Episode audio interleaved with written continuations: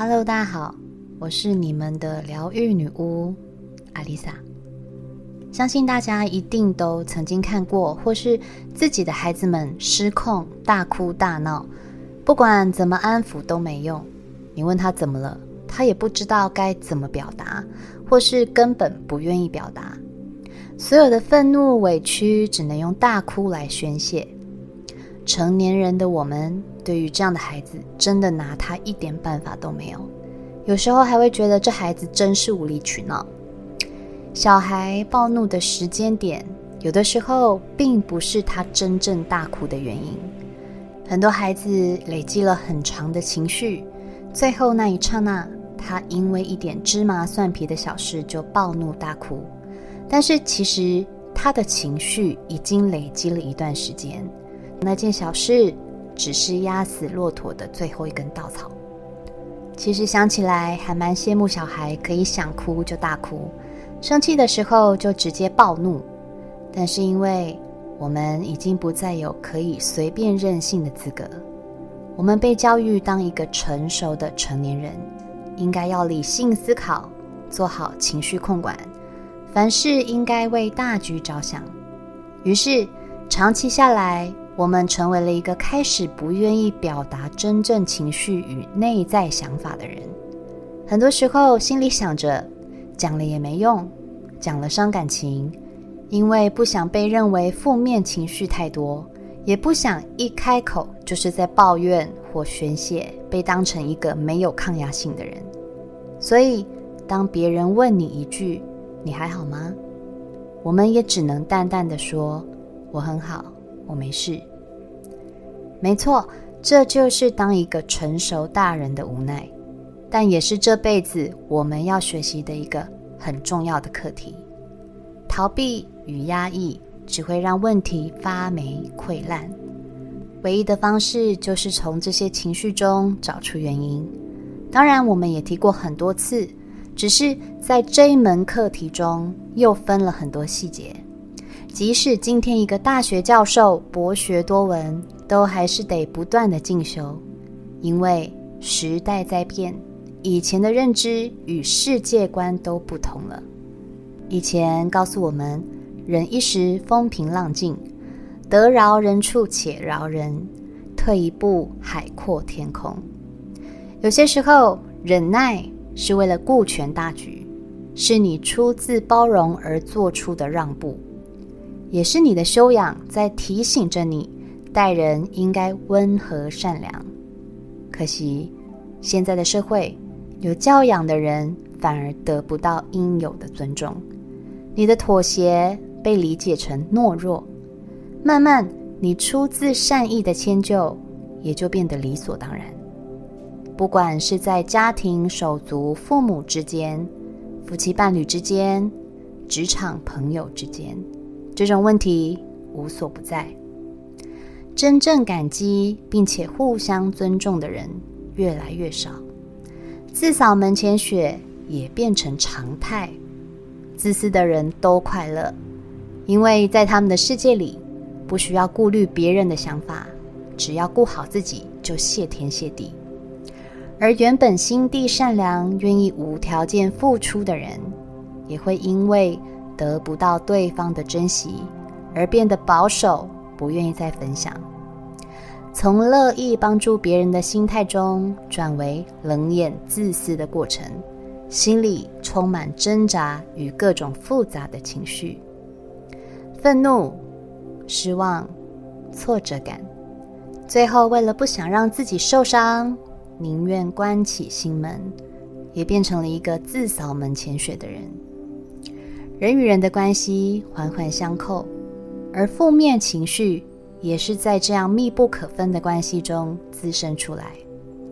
尤其为了所谓的成熟与顾全大局，这些情绪我们说不出口，当然也不可能去质问别人：“我对你那么好，你为什么对我这样？”或是平常我都不跟你计较，怎么这点小事你都不愿意帮我？你可能会换来一句。我又没有要你这么做，或是我这么做怎么了吗？这时候反而变成你小气、记仇、爱计较、讨人情，所以干脆宁愿什么都不讲，事情过了就算了。大脑为了避免我们受伤，就会提醒我们要远离危机，远离这些带给我们负面情绪的人。但是事情可以过，你的情绪过了吗？有苦难言，不如不言。顶多少些联络，少些交集，眼不见为净。最后的结论就是，人们嘴上常常说的：年纪越大，朋友越少了。因为我们越来越不愿意开口，把真正的感受说出来，选择沉默，选择远离。情绪积压在喉咙，而喉咙又与喉轮有关，从嘴巴以下。到肩膀都是喉轮的区域。当一个人自我表达的能力受阻碍，而无法表达感受，不仅会造成心情上的低气压之外，连呼吸道、听力、食道、气管都会引发疾病。而你如果常常觉得肩颈僵硬或是颈椎酸痛，这些问题都很有可能是有苦难言引起的。而愤怒、恐惧、仇恨、悲伤、嫉妒或情感麻木这些情绪，如果没有出口释放，也会造成心轮的阻塞。久了之后，会让你不想再对人好，不再相信人性，不愿意敞开心胸去接纳爱进入到你的生命中，因为害怕受伤，宁愿成为别人眼中自私的人。害怕受伤并不是自私，而是下意识的保护自己的方式。只是这种方式带来的往往都不是正向的循环，而是把你带入更深的孤独感。这些情绪时不时让你处在焦虑感中，因为有苦说不出，因为说了也没用，因为不想被认为玻璃心，为了维持表面的和平。只好压抑成全大局。每天夜深人静时，一闭上眼睛，这些情绪就会不断的冒出来折磨你，难以入眠，睡也睡不好。越是要停止这些想法，越是觉得不公平、委屈、愤怒。就像你叫一个人不要想一颗球的样子，请问你现在脑袋里出现的是什么？就是一颗球。如果你心烦焦躁，你能做什么平静下来？深呼吸吗？冥想、静心，告诉自己一切都会变好吗？或是找朋友诉苦？书上都是这么教的，而且深呼吸还是最有效的短期疏解方式。只是当你深陷情绪中，你真的做得到吗？尤其学习身心灵疗愈的我，就是知道当下的我其实是被情绪绑架了。那些负面情绪就像是有人揪住我的衣领，将我的头大力的压进水里。我越想控制它，却发现这些情绪出现的频率变得更高。而当出现这些情绪时，脑袋不由自主的就会出现：为什么要针对我？为什么那么不公平？为什么那么不尊重我？我要如何甩掉这些令人不顺眼的人事物？越想，就越无法从中抽身。当你在想的时候，你依旧找不到答案。相反的，它会让你越来越愤怒，心情比原本更糟糕。终于，我知道，我们无法改变情绪。而情绪与大脑的生存机制是相连的，所以稍微不留意，这些情绪就会战胜理智。在低频情绪下，我们时常被高低起伏的感受牵着鼻子走，而冲动的做出攻击性的行为。如果无法平静下来，沟通不是沟通，反而变成吵架。吵架一言不合，可能就会动手，或是说出更多难听的话来伤害对方。人不可能没有情绪，我们可以接纳，可以诚实面对，但我们更该学会的是如何控制它，而不是让它来操控我们。只是在气头上的我们，又该如何平静呢？愤怒、焦躁的状态下，又怎么能良性沟通？我们能做的，就是让它自然而然的发生，就像呼吸一样，看见它，接纳它，但是拒绝做情绪的傀儡。哲学家尼采曾经说过。人们往往对最接近自己的东西最无能为力，没有什么比自己的情感更接近我们。当你知道自己正在被情绪控制住，唯一能做的就是暂停。尤其当你在愤怒的时候，请你什么都不要做，因为情绪越强烈，行为就越不理智。这时候说的话。所呈现的行为都很有可能让问题变得越来越糟糕，而酿成无法挽回的局面。这并不是要你隐忍，因为这不是解决问题、处理情绪的好时机。我在一篇文章上看过一段话：当怒气来的时候，急着抚平情绪是错的。试想。你能够把海浪抚平吗？大海潮起潮落，心情起起落落，这是心的本质。想让自己完全没有情绪波动，如同要让海面永远风平浪静，即使耗费一辈子的精力，也终将徒劳无功。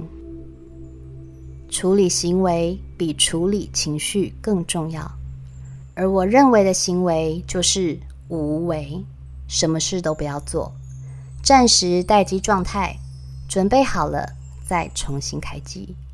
就像那篇文章说的：“大海潮起潮落，我们的状态也不会永远都这么差。问题不会凭空消失，等你准备好了再解决也不迟。例如，有些人在职场总是不被尊重，受到排挤或不得志。”每天负能量爆棚，隔天再继续带着负能量上班。有些人每天追着业绩跑，忙得焦头烂额，却一无所获。没有业绩，怎么付得起贷款？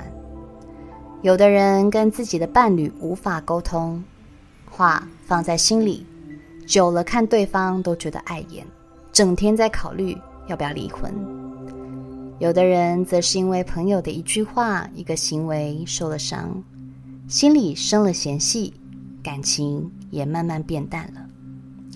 这些事情总是在我们周遭上演，当下低落的情绪是无法避免的。如果你在职场不开心，就别带着“我要在这里落地生根”的想法工作，把这个工作想成是暂停键。真正适合你的，也许是暂停之后的下一份工作，心里也会比较不会那么执着的在那些让你不开心的事情上，因为他们只是你人生中按下暂停键时遇到的过客。如果总是追不到业绩，就干脆把追赶的脚步放慢，暂时放下必胜的决心，松绑。想要却得不到的执念，做好分内的事，时机成熟，老天自然不会亏待你。如果与伴侣之间越来越没有交集，你可以问问自己：是真的不爱了，还是暂时失去了爱的力量？一辈子说长不长，说短不短，要面对同一个人，难免有时候会有无力感。不用急着下结论，暂时不去思考相爱应该要是什么模样，而是了解爱就跟情绪一样时高时低。状况好时，彼此都可以多爱你一点，多包容你一点；状况不好时，爱情又怎么会好好生长？这时候我们会误以为我们不再爱对方了。过去一起挺过来的风风雨雨，也早被生活的压力磨得一干二净。暂停不是放弃，而是给自己留点空白，重新涂上你想要的颜色，重新定义你想要的人生，想要成为的那种人。等你调整好心情，才能抽离自己，审视问题究竟出在哪里。该如实表达的时候，也才能用客观理性的方式沟通。而那些总是伤害你的人，也该学会断舍离，划清界限，不要为了那几颗老鼠屎坏了你整锅粥，也不要让低潮与挫败感变成指引你错误方向的灯塔。过了这个坎，你会发现，这个世界其实还是很美好的。我是阿丽萨，我是你们的疗愈女巫，我在九又四分之三月台等你。